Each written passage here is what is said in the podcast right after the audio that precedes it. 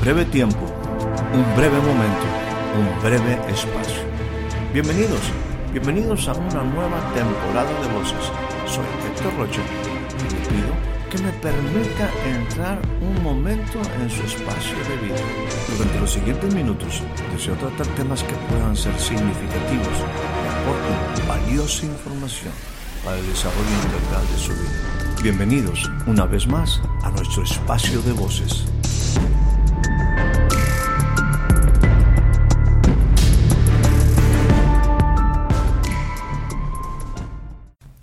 Le doy a usted la más cordial bienvenida a este nuevo breve espacio de voces.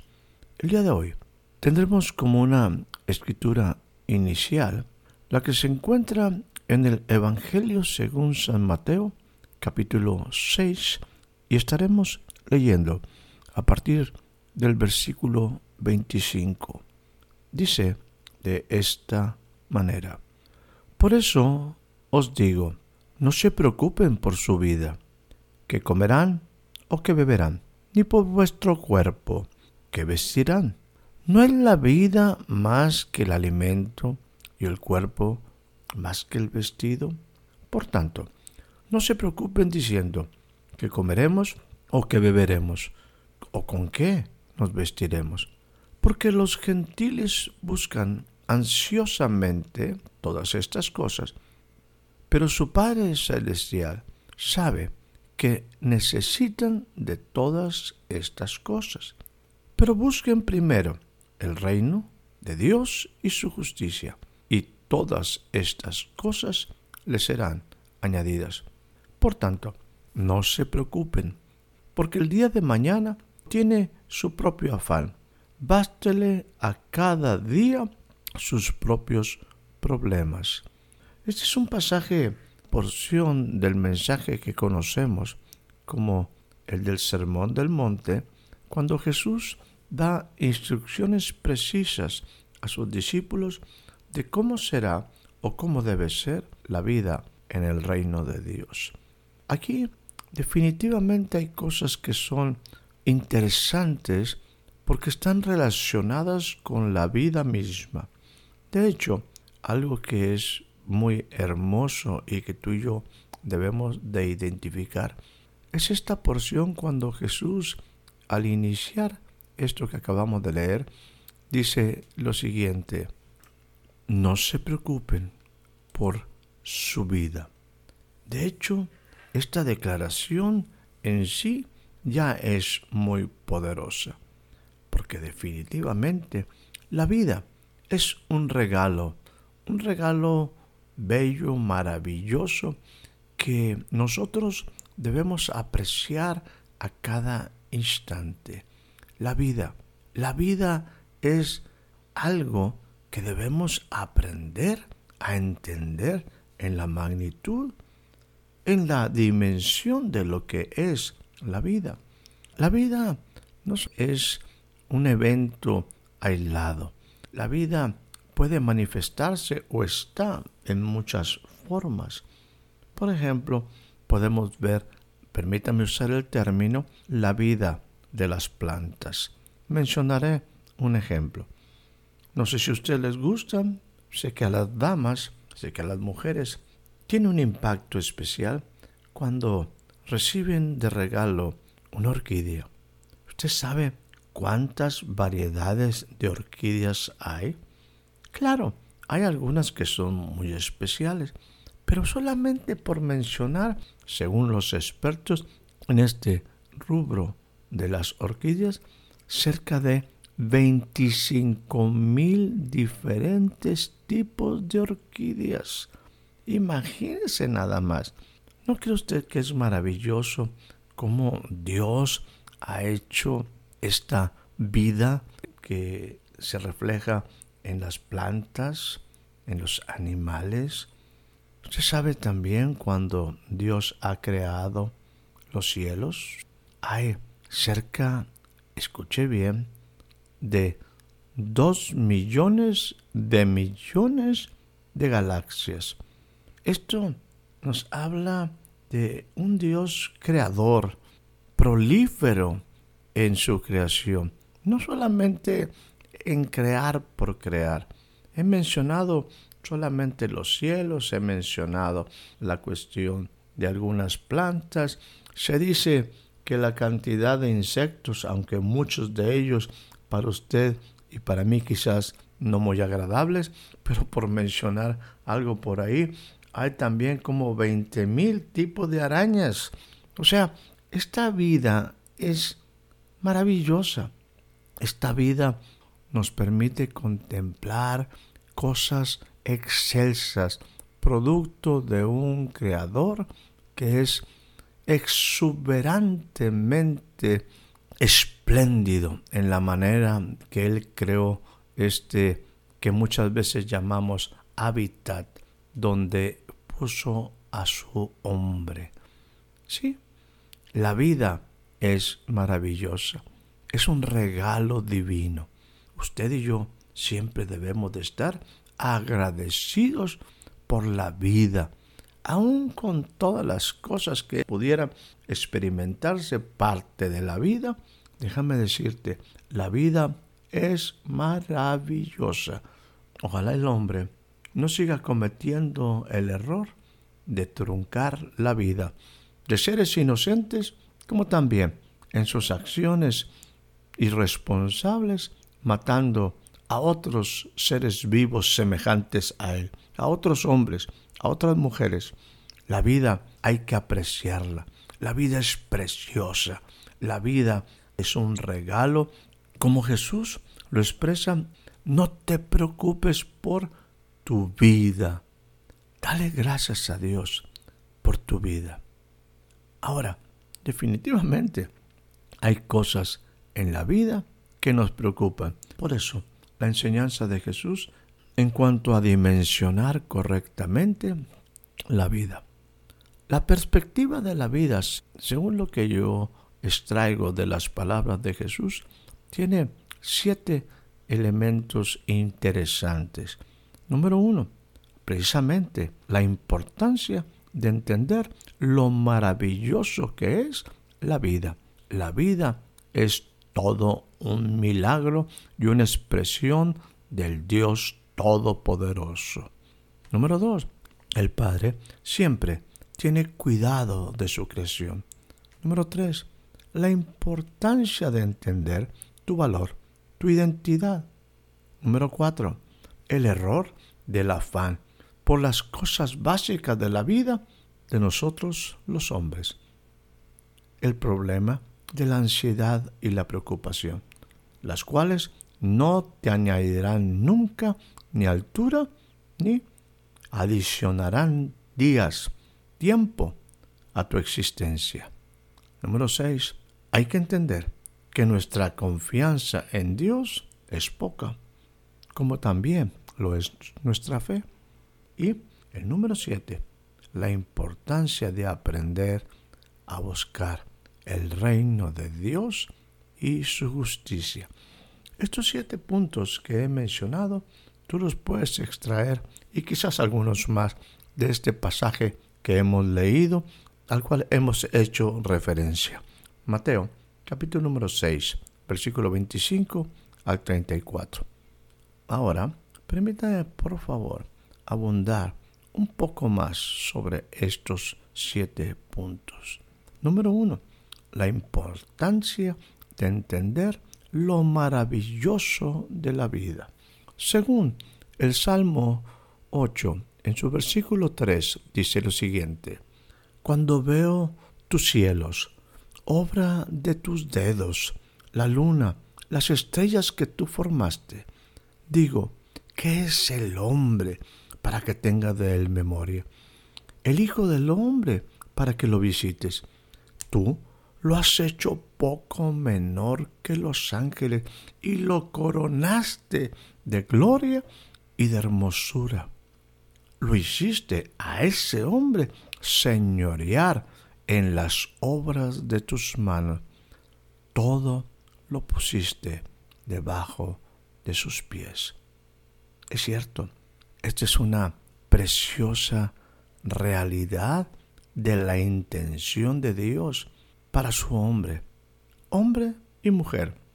Dios produjo un ambiente bello. Cuando muchas ocasiones escuchamos la palabra paraíso, precisamente nos ubica en una tierra ideal, en un espacio ideal. Y es que eso era un espacio ideal. Todo Dios lo hizo para que el hombre pudiera vivir, desarrollarse, para que el hombre pudiera cumplir el propósito de Dios. Según lo que nos dice la misma palabra en el libro de Génesis, dice lo siguiente en su capítulo número 1 y leo a partir del versículo 26, donde Dios expresa su propósito para el hombre. Dios dijo, hagamos al hombre a nuestra imagen, conforme a nuestra semejanza. Este hombre señoré en todo lo bello que yo he hecho de la creación. En el mar sobre los peces, en los cielos sobre las aves, en la tierra, en las bestias, en todo animal que se arrastra, todo aquello hermoso, incluyendo las orquídeas, por supuesto, fueron puestas para que el hombre disfrutara de un ambiente perfecto. Eso es lo maravilloso de la vida. Faltarían espacio para hablar de toda la hermosa creación y lo que Dios ha hecho para que la vida se desarrolle. Punto número dos. El Padre siempre tiene cuidado de su creación. Dice la Biblia en el capítulo número 10 del Evangelio según San Mateo, versículo 29. Dice, no se venden dos pajarillos por un cuarto. Y sin embargo, ni uno de ellos caerá a tierra sin permitirlo el Padre. El Padre siempre tiene cuidado de su creación. Esta expresión es simplemente para que el hombre sepa que Dios está al pendiente de su creación.